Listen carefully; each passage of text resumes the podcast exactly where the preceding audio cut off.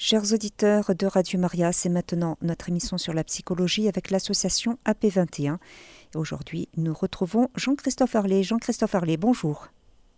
Bonjour Sandra, bonjour à toutes et à tous.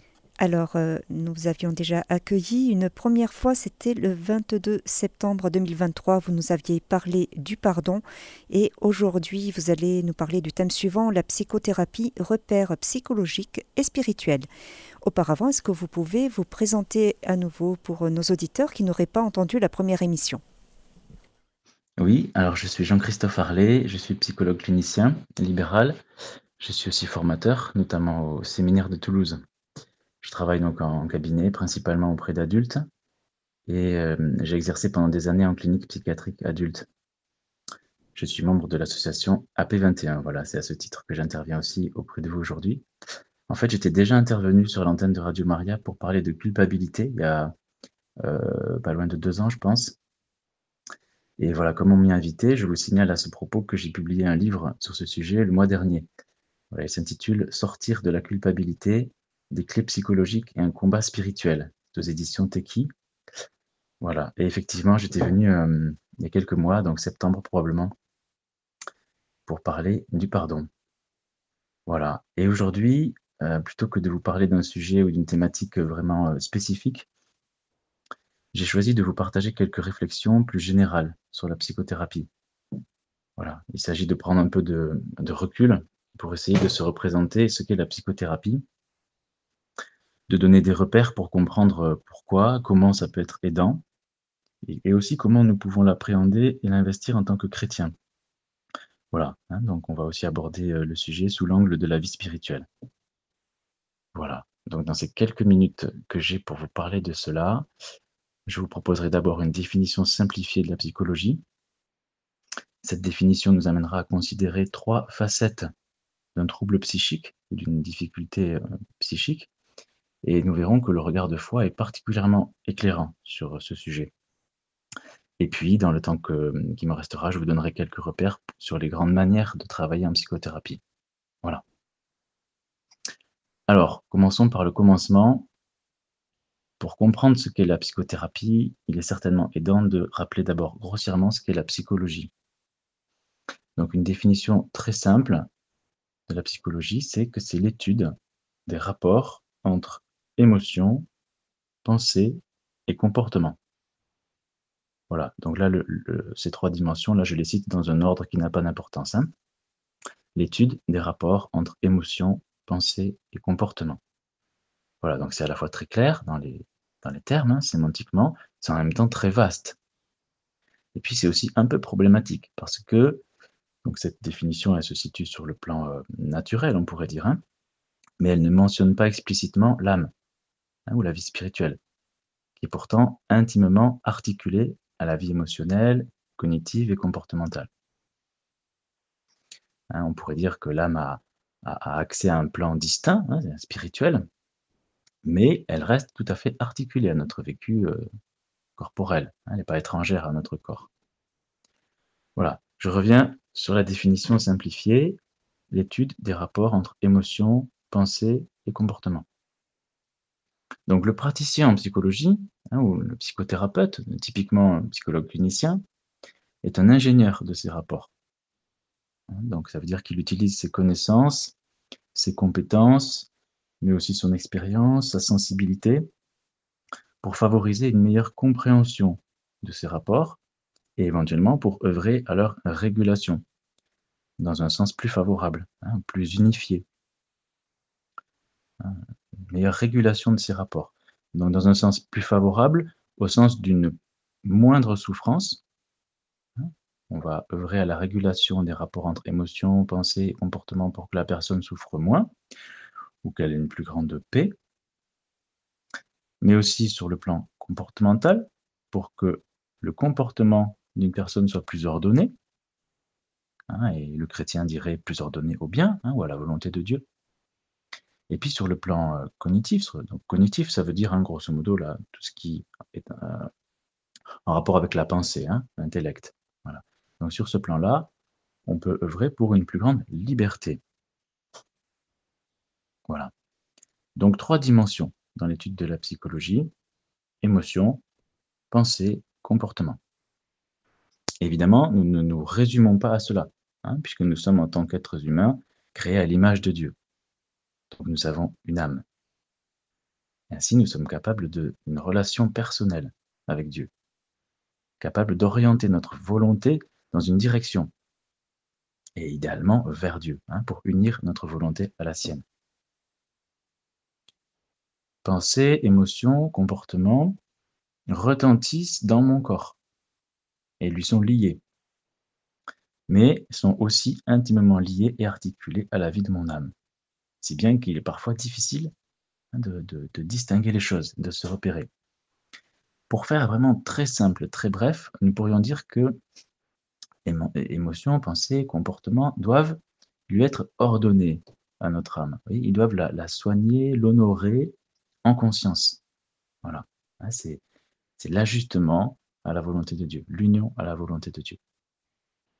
Hein, pour le reformuler, on peut dire que nous devons utiliser nos facultés, hein, euh, notre sensibilité euh, sur, sur le plan naturel, corporel, voilà, pour euh, restaurer notre relation à Dieu, pour être unis à sa volonté. Voilà, donc c'est de cette manière qu'il faut ordonner les choses. Alors Dieu étant tout-puissant, son action peut s'exercer sur le plan surnaturel. Hein, et, d'ailleurs, elle peut guérir tout trouble psychique, l'action de Dieu surnaturelle. Hein, on, en a de beaux exemples dans l'Évangile. Et cependant, le déroulement plus ordinaire hein, des choses implique souvent un, soin au plan naturel, qu'on fasse des efforts pour favoriser l'exercice de nos facultés spirituelles. Dieu n'agit pas comme un magicien qui va éliminer d'un coup un problème parce qu'on le lui demande. Voyez? Il répond toujours en donnant ce qui est bon pour nous. Et souvent, nous peinons à le comprendre, mais si Dieu n'enlève pas telle ou telle épreuve sensible, s'il permet qu'on batoge, qu'on galère et qu'on persévère hein, dans, dans l'épaisseur concrète du réel, eh bien, c'est que ça sert le bien de notre âme si hein, toutefois nous répondons à cette épreuve comme il faut, c'est-à-dire dans l'amour. Hein. Voilà, c'est un point important sur lequel je reviendrai, c'est-à-dire que la souffrance, les épreuves hein, et les efforts qu'ils impliquent, eh bien, s'inscrivent dans notre cheminement spirituel. Et ils s'inscrivent avec bénéfice s'ils sont pris à l'endroit, entre guillemets. Voilà. Alors, je reviens encore une fois sur les trois dimensions de la psychologie. Émotion, pensée comportement.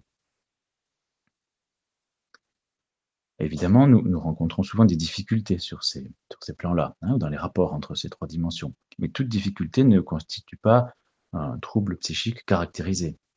Hein. Le trouble psychique caractérisé se définit plutôt par la conjonction de deux facteurs. Hein. donc ces deux facteurs, ce sont d'une part l'intensité du retentissement délétère dans la vie quotidienne, donc l'intensité de la souffrance ou des, problématiques que ça engendre dans le quotidien. Et le deuxième facteur, c'est la durée et la fréquence du trouble. Voilà. Hein, donc en gros, plus c'est intense, plus ça se répète dans un temps prolongé, plus on, peut dire qu'on fait face à un trouble psychique, hein, au sens un peu strict du terme. Voilà. Mais qu'on parle de difficulté ou de trouble, on va pouvoir, en tant que chrétien, associer à ces trois dimensions, émotion, pensée, comportement, associer trois facettes on va pouvoir regarder un trouble à travers trois facettes. Pour la facette émotionnelle, on va parler de souffrance psychique. On va toujours retrouver ça dans un trouble psychique. Pour la partie comportementale, on parlera de désordre. C'est-à-dire que le comportement est désordonné, quelque chose qui qui va plus, qui va faire du mal à l'entourage ou à la personne elle-même, qui va empêcher le, bien commun ou qui va être pécamineux d'ailleurs. Hein. Euh, éventuellement. Et sur l'aspect cognitif, on parlera de liberté entravée. D'accord? J'espère que je ne vais pas trop vite, je vais vous donner quelques exemples hein, pour euh, clarifier ça. Mais je le redis, voilà, trois dimensions, émotion, pensée, comportement. Et donc trois facettes d'un trouble psychique. Souffrance, désordre, liberté entravée. Donc un problème, psychologique hein, ou une difficulté qui occasionne une consultation en psychothérapie peut être regardée hein, peut être appréhendé par l'une et ou l'autre de ces facettes. Par exemple, une personne pourra consulter parce que elle se sent débordée par l'angoisse, ou bien parce qu'elle est très triste, ou bien parce qu'elle a du mal à, gérer une grande colère. D'accord? Et elle va le verbaliser comme ça. Ça va être le motif, si vous voulez, de sa consultation. Ça, c'est sur le plan émotionnel. Ou bien, euh, une personne va euh, exprimer sa difficulté sur un plan plus comportemental. Par exemple, elle va dire qu'elle n'arrive pas à, se, à réfréner tel ou tel comportement, par exemple dans le cas d'une addiction ou de compulsion. Et, et, elle va souffrir de ça, elle va reconnaître que son comportement n'est pas approprié ou qui peut lui causer du tort.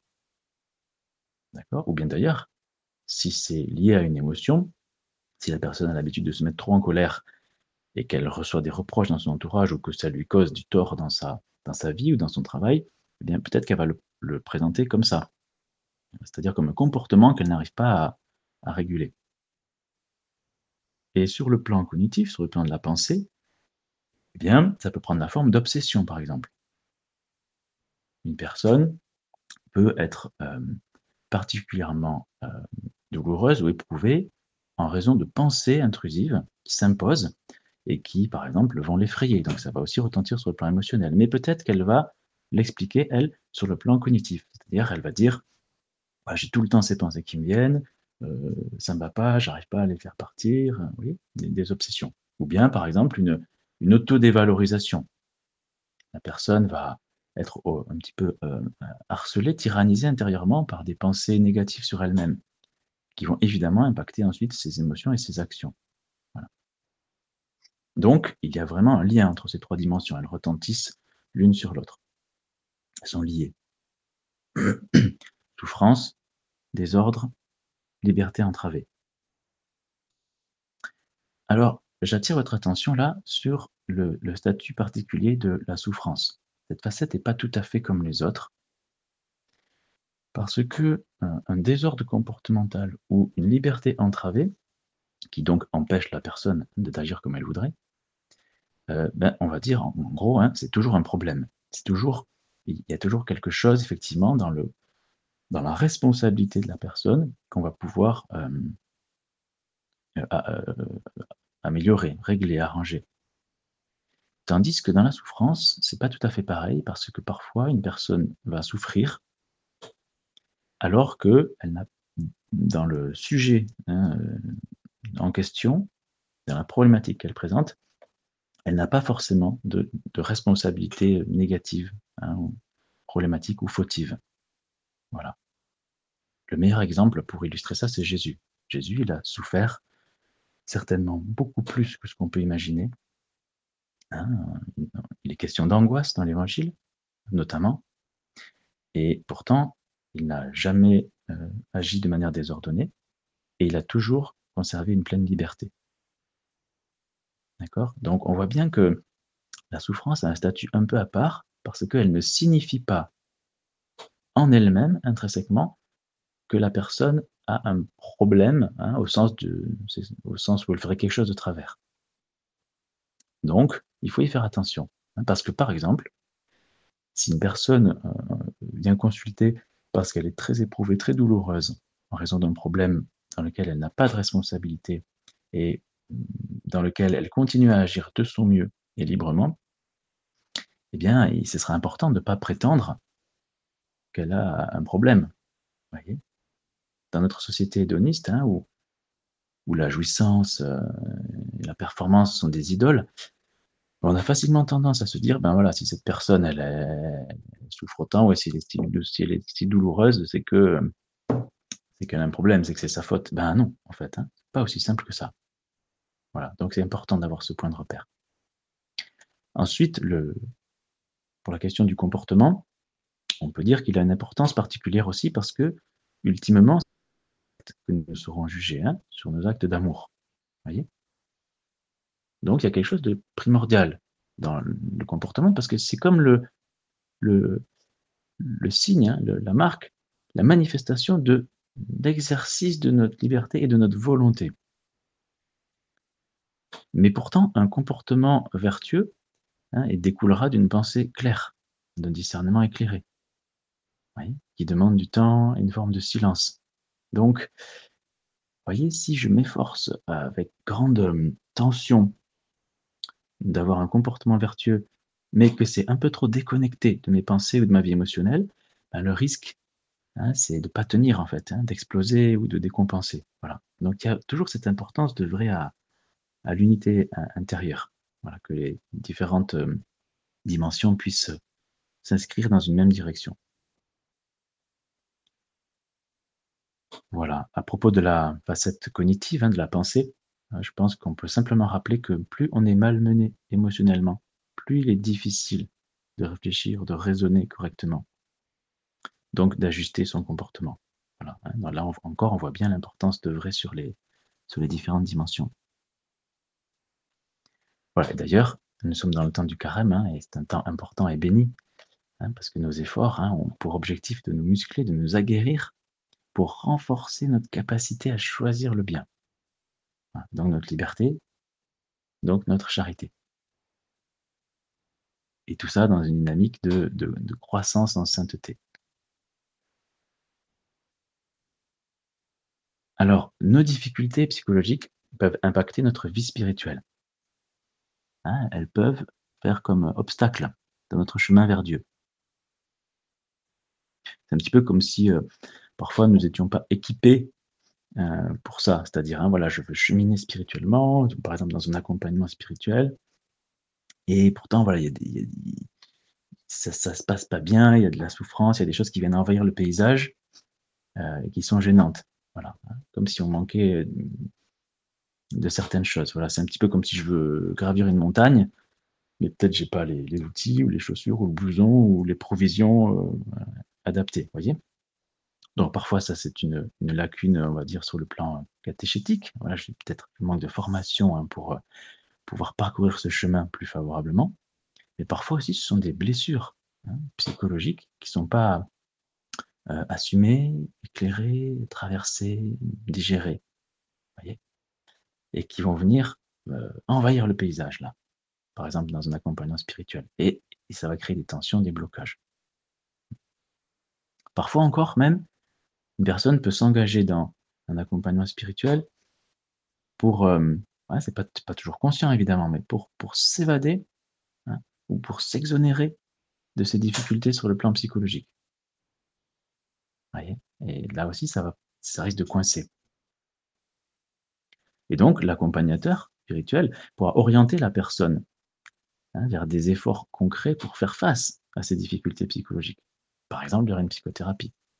Évidemment, ça peut être aidant, œuvrer à une plus grande unité intérieure et faciliter le chemin spirituel.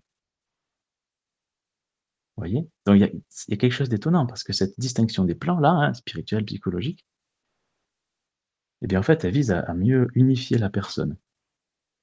Euh, finalement, à mieux l'unifier, à mieux articuler les plans. On pourrait dire que c'est un mouvement d'incarnation, d'acceptation du réel, d'acceptation de son histoire propre, qui va permettre un authentique cheminement spirituel. Et d'ailleurs, je précise que la psychothérapie, à strictement parler, n'est jamais une nécessité.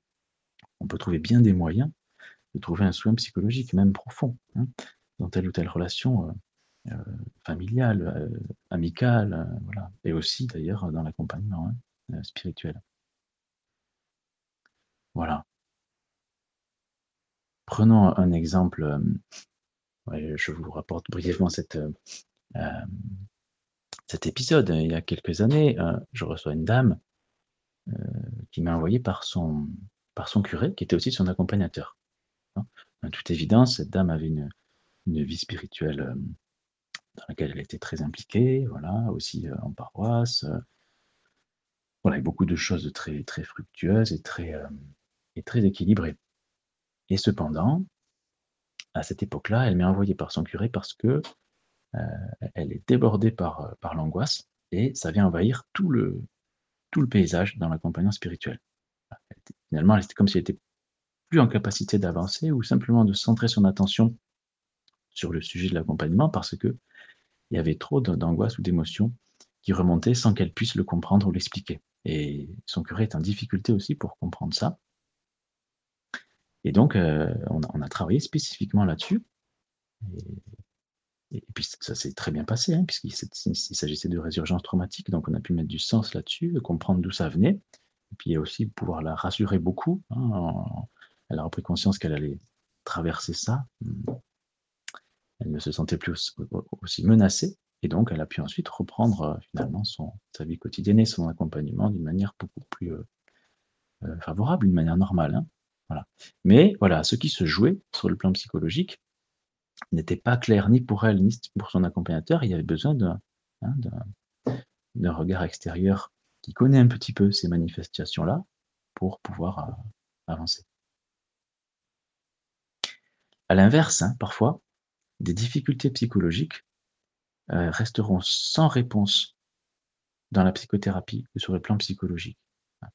Il y a, je dirais il y a deux grands cas de figure pour expliquer ça. Euh, le premier cas, c'est euh, lorsque ces difficultés, donc d'apparence ou de manifestation psychique, sont en fait causées par une action démoniaque. Dans ces cas-là, c'est plutôt vers la délivrance hein, ou l'exorcisme, la, prière, hein, en église, il faudra orienter la personne. Ce qui peut être difficile si elle ne connaît pas euh, le Seigneur ou si elle ne connaît pas euh, la, vie de foi. Hein. Euh, le deuxième cas dans lequel les difficultés psychologiques peuvent rester sans réponse hein, dans un accompagnement psychologique, c'est quand en fait ce que recherche la personne, c'est de nature spirituelle. Si la personne fait l'expérience d'un défaut de sens à sa vie, hein, d'un creux profond, une soif d'absolu, une soif d'appartenance, euh, ben, elle ne le trouvera pas euh, vraiment en psychothérapie. Hein. sauf si le thérapeute peut être l'instrument pour orienter cette personne vers euh, du moins la prise en compte des réalités spirituelles hein, ou d'une recherche dans ce sens. Voilà. Donc, nous avons défini la psychologie, nous avons observé trois facettes correspondantes d'un trouble psychique. Hein, et donc, l'enjeu, c'est de restaurer l'unité intérieure pour mieux choisir le bien, l'union à la volonté de Dieu. Psychothérapie peut être un moyen d'œuvrer concrètement dans ce sens. Alors, euh, je vais vous dire un petit peu dans les grandes lignes hein, comment en psychothérapie on va œuvrer euh, dans ce sens-là. Euh, dans ce sens, euh, on a vu qu'on pouvait regarder en tant que chrétien, hein. c'est-à-dire, voilà, je peux consulter parce que j'ai besoin de consolation sur le plan de la souffrance, je peux consulter parce que j'ai besoin de euh, reprendre autorité sur mes pensées hein, pour être plus libre. Hein, je peux consulter parce que je vois qu'il y a un comportement que je n'arrive pas à changer et que j'aimerais changer. Évidemment, ça nous, on ne fait pas l'économie de la prière avec une telle démarche, c'est la prière qui est première. Mais voilà, trouver un éclairage et des exercices vont aider en psychothérapie, ça peut être aidant. Et alors, concrètement, comment ça va se passer? Eh bien, la, grande majorité des psychothérapies vont agir sur les trois plans, mais peut-être préférentiellement sur l'un ou sur l'autre, c'est-à-dire cognitif, émotionnel, comportemental. Et ces plans, en fait, ils vont euh, euh, viser un travail sur des temps différents, je dirais. Hein. Le travail cognitif, c'est-à-dire le, dialogue, la réflexion, l'écoute active. Hein. Euh, ça peut se faire sur les trois temps, le passé, le présent, le futur. Le travail émotionnel, lui, sera plus souvent axé sur le passé et le présent. Le travail comportemental, lui, sera axé sur le présent. Et entre guillemets, le futur, c'est-à-dire qu'on peut prescrire des exercices à une personne en psychothérapie pour qu'elle les réalise après la séance, hein, mais finalement, elle les vivra dans le présent, évidemment. Voilà. Donc, les thérapeutes et les thérapies, un thérapeute peut être plus ou moins à l'aise avec telle ou telle thérapie, eh bien, vont œuvrer sur ces trois plans et idéalement euh, sur ces trois plans euh, à, peu près en même temps, hein, euh, de manière séquentielle peut-être. D'abord un et puis ça va retentir sur l'autre. Voilà. Donc ça, c'est une première grille de lecture. La deuxième grille de lecture que je voudrais vous présenter en particulier sur ce qui se passe en psychothérapie, c'est la considération que schématiquement, quand on travaille en psychothérapie, on va pouvoir travailler ou bien sur le passé, c'est-à-dire sur les causes de nos souffrances. Il y a quelque chose dans notre passé qui n'est pas réglé et qui alimente les difficultés dans le présent. C'est parfois, on peut parfois le deviner, on peut parfois le distinguer assez clairement. Et parfois, c'est beaucoup plus subtil. C'est la première manière de travailler. Elle a ses intérêts et ses, limites. La deuxième manière de travailler, c'est sur le présent. C'est-à-dire que plutôt que de chercher dans le passé quelque chose et d'essayer de, le résoudre pour libérer le présent, eh bien on va, quand bien même il y aurait encore des difficultés dans le présent, on va développer des ressources, des forces pour changer notre comportement, pour donner des réponses nouvelles à ce qui nous arrive, et ainsi apprendre à le dépasser. Donc ça, finalement, les deux vont dans le même sens, le même objectif, c'est-à-dire plus grande liberté, plus grande unité intérieure, hein, une plus grande paix, mais les moyens sont différents. les moyens, eh bien, ils vont être pris en fonction du thérapeute, de son expérience, de ses préférences, des outils avec lesquels il se sent le plus à l'aise ou ceux avec lesquels il a le plus de compétences, mais aussi en fonction de la personne, de sa demande, de, la manière dont elle préfère travailler, mais aussi de sa problématique. Hein, il, y a des, il y a des fois où on sera invité à choisir plutôt tel type de travail que tel autre. Pour vous donner quelques exemples, quand une personne, ben voilà, c'est un petit peu l'exemple de tout à l'heure, hein, avec cette dame qui, était d'un seul coup rattrapée par des, souvenirs du passé hein, concernant sa vie familiale, et elle se rendait compte de toute évidence que ce n'était pas dépassé puisque ça provoquait une émotion démesurée. Elle ne comprenait pas pourquoi ça revenait si fort et pourquoi elle était si incapable d'y réagir de manière constructive. Donc dans ces cas-là, vous voyez, c'est ça va être difficile de, de, ne pas euh, aller travailler sur le passé. ça semble vraiment tout indiquer. Voilà. D'ailleurs, en général, quand comme ça on, est débordé par une émotion sans comprendre le rapport avec ce qui le déclenche dans le, réel, voyez, par exemple, si une personne est au travail et puis son, chef lui fait une, critique, et puis alors en elle, ça prend une, forme vraiment démesurée.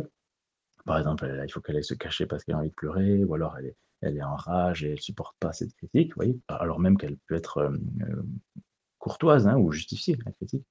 Mais vous voyez, c'est là, il se passe quelque chose qui appartient au, vécu ou à l'histoire de cette personne, euh, qu'elle ne peut pas expliquer, mais qui, en tout cas, flambe sur le plan émotionnel, voyez.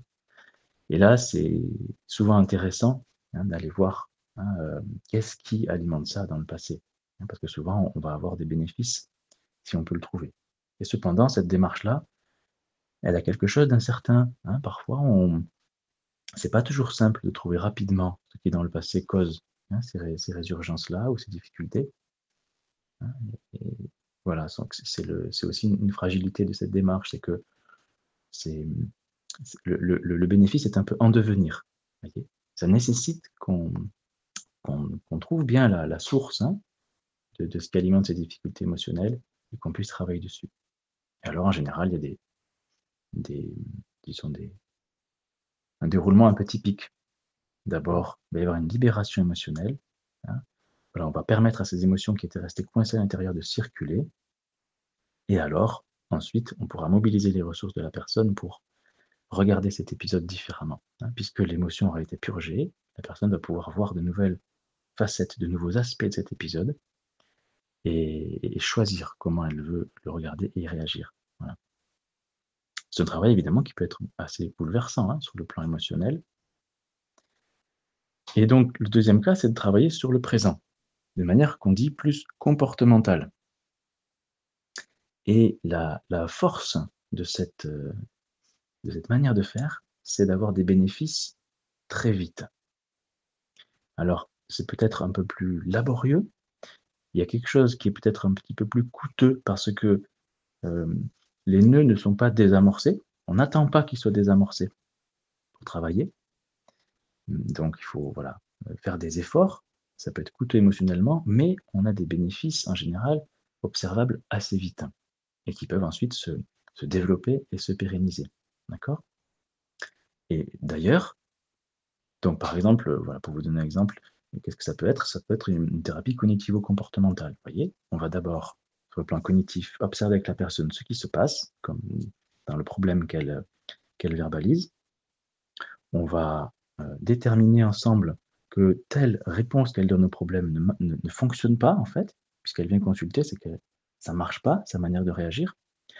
Donc on va considérer ensemble de nouveaux comportements à mettre en œuvre, des réponses en fait différentes, nouvelles à ce qui lui arrive. Et en tant que chrétien, on peut regarder ces nouveaux comportements comme des, des actes vertueux, en fait, hein, même si on ne les nommera pas toujours comme ça. Et donc, ça va renforcer la personne, ça va lui donner de nouvelles ressources pour faire face à ce qui lui arrive, probablement lui permettre de retrouver un équilibre, hein, donc de compenser en, fait hein, les, douleurs qu'elle porte à l'intérieur. Et ce qui est intéressant, c'est que ce travail, puisqu'il renforce la personne, lui donnera peut-être ensuite les ressources pour euh, accueillir ce qui s'exprime à propos du passé et éventuellement même le, liquider un petit peu naturellement ou, euh, être prête pour travailler dans un deuxième temps, beaucoup plus rapidement d'ailleurs, puisqu'elle aura construit des ressources hein, pour ça. Deux grands mouvements thérapeutiques. Travailler sur le passé pour désamorcer les, les causes, les nœuds.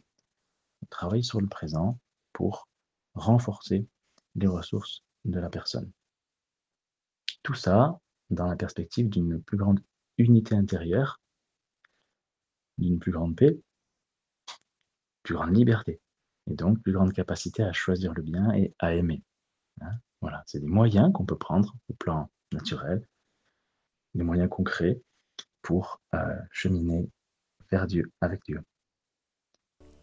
Chers auditeurs de Radio Maria, vous écoutez l'émission sur la psychologie avec Jean-Christophe Harley. Le thème d'aujourd'hui, la psychothérapie, repères psychologiques et spirituels. Jean-Christophe Harley, nous avons trois auditrices qui souhaiteraient intervenir. Il y a Monique, ensuite Madeleine, et nous terminerons avec Françoise. Monique, c'est à vous. Oui, merci Sandra. Bonjour monsieur. Et merci infiniment pour euh, cet enseignement ah oui, psychologique très complet qui retentit en moi énormément parce que euh, dans ma famille, il y a une personne qui me touche vraiment très très très près euh, qui a énormément souffert dans sa petite enfance, d'actes terribles physiques euh, qui lui ont été euh, euh, qui ont été provoqués par par son père. Et, donc maintenant, dans sa petite enfance, il, s'est dévalorisé complètement, même même plus tard, vous voyez, jusqu'à l'âge de de, de 14-15 ans s'est complètement dévalorisé parce qu'il avait cette, euh, ce, souvenir de, de, ces marques physiques et psychologiques terrible que son père lui a imposé, mais dès, sa petite enfance, vous voyez, deux ans, il le piquait dans les chardons, mhm. il avait les marques partout sur le corps, et après ça a été sur le plan psychologique. Donc cet enfant s'est complètement dévalorisé, et, je l'ai énormément, énormément soutenu. ce qui fait qu'il est arrivé grâce à, Dieu, bien sûr, et puis à moi, à avoir une situation vraiment excellente. Mais maintenant, euh, maintenant qu'il est à, un âge, euh, presque de la soixantaine, eh bien, peut-être que ça s'est passé entre-temps parce qu'il s'est marié, il a eu des enfants et que sa femme est merveilleuse, donc elle doit tout supporter. Mais maintenant, à force de lui avoir dit qu'il était, moi je lui ai dit, tu es merveilleux, mon chéri, je lui ai toujours dit était merveilleux quand il se dévalorisait, vraiment énormément. C'est une valorisation terrible. Et alors maintenant, c'est l'inverse. Alors, il, répète toujours la même chose. Il a une phrase obsessionnelle et, qui est insupportable, insupportable. Et euh, par contre, il se sur, pour, enfin, je pense que pour guérir de cette dévalorisation, vous allez me dire si je me trompe, je pense qu'il en est arrivé à se surévaluer pour ne plus souffrir de toutes ces douleurs qu'il a endurées, qu'elles soient physiques, psychiques. Voilà. Donc, euh, que faut-il faire maintenant? Nous lui avons dit plusieurs fois de voir un psychologue, il le refuse. il refuse, parce que lui ne souffre pas. Il ne souffre plus. Il a tellement souffert que maintenant il fait souffrir les autres. Vous voyez? Sans vouloir les faire souffrir. Mais en répétant sans arrêt, ou s'il y a quelque chose qui ne va pas, c'est toujours la faute des autres. Ce n'est absolument pas la sienne. Euh, et, dit des choses qui, sont, qui, dépassent vraiment sa pensée, parce qu'il est très très bon. C'est quelqu'un qui a un cœur d'or. Alors tout cela, il a un comportement paradoxal. Alors ses enfants, euh, euh, bon, il a trois enfants et il aime beaucoup, mais bon, ils ont une enfance assez dure, ils sont très bien élevés, mais euh, c'est difficile à supporter. Moi aussi, vous voyez, je, pleure souvent lorsque je viens, je suis heureuse de le voir, mais il ne peut pas s'empêcher de dire des paroles qui sont qui dépassent sa pensée et qui sont vraiment très, très agréables, même troublantes, vous voyez, qui font du mal. Euh, en fait, euh, je ne veux pas le lui dire, mais je le dis parfois. Je, ne le dis jamais, bien sûr. J'ai parlé un petit peu à son épouse, là, il n'y a pas longtemps qu'elle est venue, et, elle me dit, je pense qu'il doit avoir une tumeur au cerveau. Alors moi, je, je, ne dis rien, mais je ne pense pas que ce soit cela, parce que ça dure depuis l'enfance. Mais c'est un, un, comportement qui s'est complètement transformé de, la souffrance, de la dévalorisation totale. Il est passé à une surévaluation qui, démolit les autres maintenant. Alors que faut-il faire Parce qu'il ne veut pas voir de psychologue ni quoi que ce soit? Mhm. Merci Monique pour votre témoignage. Bon, évidemment, je ne prétends pas là avoir de réponse euh, toute faite. Hein. J'ai bien peu d'éléments euh, pour vous répondre, mais voilà euh, ce qui me vient pour une réponse rapide. D'abord, je trouve votre témoignage assez, assez lumineux, assez éclairant. Hein. C'est-à-dire, on, voit bien la réalité de, cette souffrance. C'est-à-dire, oui, parfois ça, ça arrive comme ça. Les, maltraitances qu'on subit très tôt laisse des, traces importantes et parfois ont un impact euh, très, très, très délétère, très dur hein, sur le vécu d'une personne. C'est normal, hein, parce que les, parents sont la, première image de Dieu, et donc ils ont, ils ont euh, en premier la mission de l'amour à donner. Hein. et donc si à la place ils donnent des choses euh, dures ou négatives, forcément c'est compliqué ensuite pour la personne de se construire. Et ce qui est beau dans votre témoignage, c'est qu'on peut voir malgré tout la providence de Dieu hein, euh, à travers vous, mais, pas que, on le devine, euh, qui a permis à cette personne malgré tout d'avancer. Hein. donc ça, force euh, l'admiration envers Dieu d'abord, hein, et puis envers, vous, envers lui. Ensuite, vous dites que son comportement change radicalement. Alors là, vous voyez, il, me faudrait pouvoir avoir d'autres éléments, mais ce que dit votre belle-fille, si j'ai bien compris, c'est pas si saugrenu. C'est-à-dire que parfois, quand vraiment un comportement change du tout au tout, on peut suspecter hein, une, atteinte cérébrale, c'est pas, pas complètement hors de propos. Mais voilà, il faut quand même avoir des indices cliniques, il me faudrait plus d'éléments. En tout cas, c'est sur le plan psychologique, ça peut s'expliquer aussi. Hein. On a parlé tout à l'heure de résurgence. Donc en fait, si cette personne est aux prises avec des choses qui la, qui la menacent fortement intérieurement, elle peut tout à fait d'abord dans une posture de, comment dire, elle va le, elle va le subir, hein, ça va un petit peu comme l'écraser. Mais si c'est trop fort, trop écrasant, elle peut faire volte-face, hein, avoir un comportement défensif, hein, compensatoire, pour s'adapter en fait, euh, dans l'autre sens. Euh, alors, dans l'absolu, on, peut l'imaginer, même si là j'ai peu d'éléments pour vous dire si c'est ça ou pas. En tout cas, euh, pour faire le lien avec ce que je vous ai expliqué aujourd'hui, il me semble qu'une bonne manière de procéder dans le présent, parmi d'autres. Hein. Euh, vous voyez, plutôt que. Alors, j'entends qu'il ne veut pas consulter, c'était une bonne idée, hein, mais évidemment, on se heurte toujours à la liberté de l'autre, on ne peut pas forcer. Hein. Donc, plutôt que de euh, faire, euh, essayer de faire contrepoids de, manière un petit peu, comment dire, plutôt que des grandes décisions ou des grands mouvements, je crois qu'il faudrait agir de manière là comportementale. C'est-à-dire quand vous souffrez, l'idée ce serait de pouvoir lui dire concrètement, spécifiquement, par rapport à un comportement donné, quelque chose qu'il vient de dire ou qu'il vient de faire, de lui, de lui dire que ce comportement que vous pouvez nommer, ce qu'il vient de dire ou faire, voilà ce que ça provoque en vous comme souffrance. Et qu'est-ce que vous préféreriez, qu'est-ce que vous demanderiez pour changer? Je pense que ce serait une bonne manière de procéder dans un premier temps, parce qu'en plus de participer à résoudre les problèmes, un après l'autre, elle permettrait de se repérer aussi sur l'intention de votre fils là où il en est, hein, ou de votre proche. Euh, C'est-à-dire que s'il fait des efforts, s'il est interpellé par la souffrance de l'autre, bon, eh ben voilà, on va commencer à avancer dans un sens favorable. Mais si vraiment, même en entendant la souffrance, même en faisant face au problème, ça bouge pas, bon, ben, ce sera un indicateur de plus et on, pourra ajuster la, démarche en conséquence. Voilà, merci beaucoup Monique pour euh, votre, euh, votre intervention. Nous avons encore deux auditrices qui sont en attente et nous sommes quasiment au terme de l'émission. Il y a tout d'abord Madeleine. Madeleine, c'est à vous. Bonjour, bonjour docteur. Euh, je suis Madeleine. Oui, c'est pour mon petit-fils. Et il a d'abord la narcolepsie et puis c'est un enfant, il a été bien élevé, tout jusqu'à 18 ans, comme sa mère est, euh, euh, euh, prend de, la drogue. Après, c'est moi qui l'ai élevé, il habitait chez moi. Après, il a voulu aller habiter avec sa mère pour, pour la surveiller et tout. Et après quelques années, ça a commencé, il voyait, il avait des visions il voyait Jésus, il voyait des gens, euh, euh, ça n'allait plus. À l'époque, j'étais encore en bonne santé.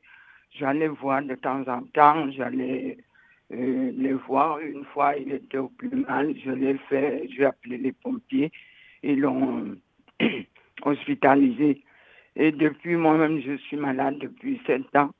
Je ne peux plus aller là-bas. Des fois, quand je l'appelle, il ne vient pas. Et, bon, et il dort euh, souvent. Et puis euh, là, il a une piqûre qu'on lui a donnée parce qu'il ne dort pas. Il dort tout le temps. Il n'y a pas moyen qu'il fasse quelque chose. Euh, c'est vraiment maintenant, il perd complètement la tête. Dernièrement, il a été frappé une fille, soit disant que les gens marchaient derrière lui pour lui dire qu'il ne vaut rien qui ne fait rien de sa vie et tout. Il a été tapé une fille, il a été interné pendant euh, deux mois. Euh, c'est un garçon euh, vraiment, s'il avait toute sa tête très, très gentil, très calme, malgré que sa mère fume de la drogue, lui, il prend pas de la drogue. Mais il est complètement, vraiment, il, perd la tête maintenant. Quand tu lui dis quelque chose, Bon, on a hospitalisé sa mère parce que chez eux, ça ne va pas. L'assistante sociale l'a hospitalisé et puis il nous a dit il faut, faut le garder. bon, il vient deux fois, euh, deux jours ici, deux jours chez ma, mes, mes, autres filles. Mais là, vraiment, c'est insupportable. Euh, on ne sait pas oui, ce sont de grandes souffrances. Ce sont de grandes souffrances. Quand on lui dit quelque chose, c'est complètement, euh, euh, je ne sais plus quoi faire. Oui, bien sûr, c'est normal hein, de se sentir démuni, Madeleine, c'est normal de se sentir démuni dans ces, dans ces conditions. Hein. Ce sont de grandes souffrances psychiques hein, très importantes. Vous voyez, là, vous, euh, vous, nous expliquez un, tableau où vraiment il y a une grande détresse. Il y a des hallucinations, il y a des. Donc, ce qui est entre guillemets rassurant, c'est qu'il soit pris en charge, c'est qu'il y ait des, des, médecins autour de lui. Et, et évidemment, quand vous dites je ne sais plus quoi faire, euh, il reste la prière. Hein. Euh, je ne sais pas si vous seriez d'accord pour partager son prénom avec nous pour qu'on puisse euh, tous prier pour lui. Oui, il s'appelle Kizito Eva. Kizito. Comment vous dites? Kizito? Kizito, oui, comme Saint Christo, Kizito. K-I-S-I-T-O. Comme ça se prononce. Très bien. Mm. Merci. Il faut garder l'espérance. Hein, euh, voilà, espérer qu'il soit le, mieux entouré possible au niveau médical. Et puis, là, et puis de temps en temps, je fais dans, la, dans la force de la prière. Oui, merci beaucoup. Merci. Merci Madeleine. Merci Madeleine pour euh, votre appel. Et alors, on a dépassé le terme de l'émission, mais on va terminer rapidement avec Françoise. Françoise, c'est à vous. Oui, euh, bonjour docteur. je vous téléphone. J'ai pris votre émission quand enfin, à la fin, euh, moi, je vous téléphone pour une amie qui est en grande, grande souffrance dans son milieu professionnel. Euh, elle a essayé de voir avec euh, sa chef euh, euh, pourquoi ça n'allait pas. bon, en plus, il travaille avec des enfants atteints d'épilepsie, elle est éducatrice, donc c'est très compliqué. Et là, elle n'en peut plus. Alors là, il y a une période, tous les, ses collègues se sont mis en, arrêt de travail pour bien montrer que ça allait pas. Mais la personne ne se remet pas du tout en question. Et elle, elle est allée la voir, seule à seule. Et elle lui a dit, euh, de toute façon, ça vient de, de toi, euh, il faut te faire soigner. Alors voilà, donc elle m'a elle m'a reparlé de ça, elle me dit, tu sais pas à qui je pourrais m'adresser. Donc là, nous, on est dans le Vercors. Je ne sais pas du tout euh, si elle peut vous appeler, si elle peut avoir des pistes pour pouvoir être aidée, parce que là, elle en peut plus, quoi. Oui, Françoise, si vous, si vous demandez au standard hein, de, la radio, on vous donnera mon, mes coordonnées professionnelles. Hein. D'accord. Alors, c'est comment? Jean-Christophe Harlet Harlet, A-R-L-E-T. D'accord. Ok, donc voilà. téléphone au standard pour avoir vos coordonnées. Voilà, Françoise, vous, vous appelez au standard et vous demandez euh, Claire à l'éditorial. Eh bien, écoutez, je vous remercie et que Dieu vous bénisse. Merci, Françoise. Merci, Françoise. Voilà, nous sommes donc euh, au terme de cette émission. Euh, merci beaucoup Jean-Christophe Harlet. Je rappelle que vous êtes auteur euh, d'un livre intitulé Sortir de la culpabilité, des clés psychologiques et un combat spirituel paru aux éditions Teki. Merci beaucoup. Merci Sandra. Et puis à, très bientôt. À bientôt, au revoir. Chers auditeurs de Radio Maria, c'était l'émission sur la psychologie avec Jean-Christophe Harlet, notre thème d'aujourd'hui, la psychothérapie, repères psychologiques et spirituels. Je vous rappelle également le titre du livre de Jean-Christophe Harlet, Sortir de la culpabilité, des clés psychologiques et un combat spirituel aux éditions Teki et vous pourrez réécouter cette émission en podcast sur notre site internet www.radiomaria.fr.